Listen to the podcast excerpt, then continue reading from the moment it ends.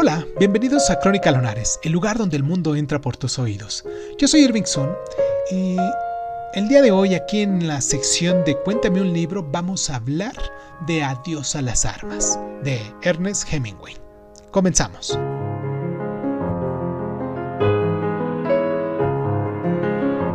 Adiós a las armas se desarrolla entre lo que es Italia y Suiza durante la Primera Guerra Mundial.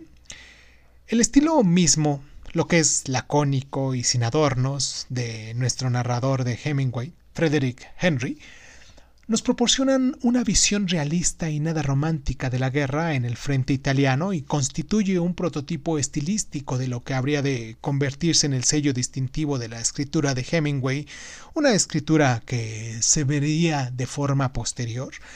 Las descripciones que Henry hace de la guerra contrastan marcadamente con el lenguaje sentimental de su aventura con Catherine, una enfermera inglesa a la que conoce mientras se recupera de sus heridas en Turín.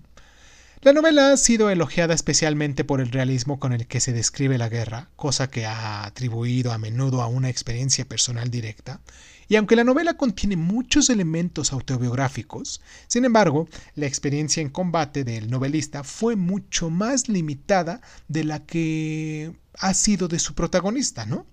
Hemingway trabajó, en efecto, como conductor de ambulancia en el frente italiano, pero con la Cruz Roja y solo durante unas pocas semanas del año de 1918, si no me equivoco.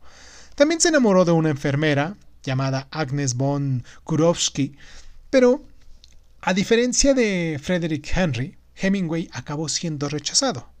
Adiós a las armas convirtió a Hemingway en un novelista de éxito y en el portavoz de su generación, una generación perdida, como se llamó en ese momento, un grupo de intelectuales norteamericanos que vivieron en París en la década de los años de 1920 y 30, a cuyo punto de vista, configurado por la experiencia de la Primera Guerra Mundial, eran escépticos y pesimistas.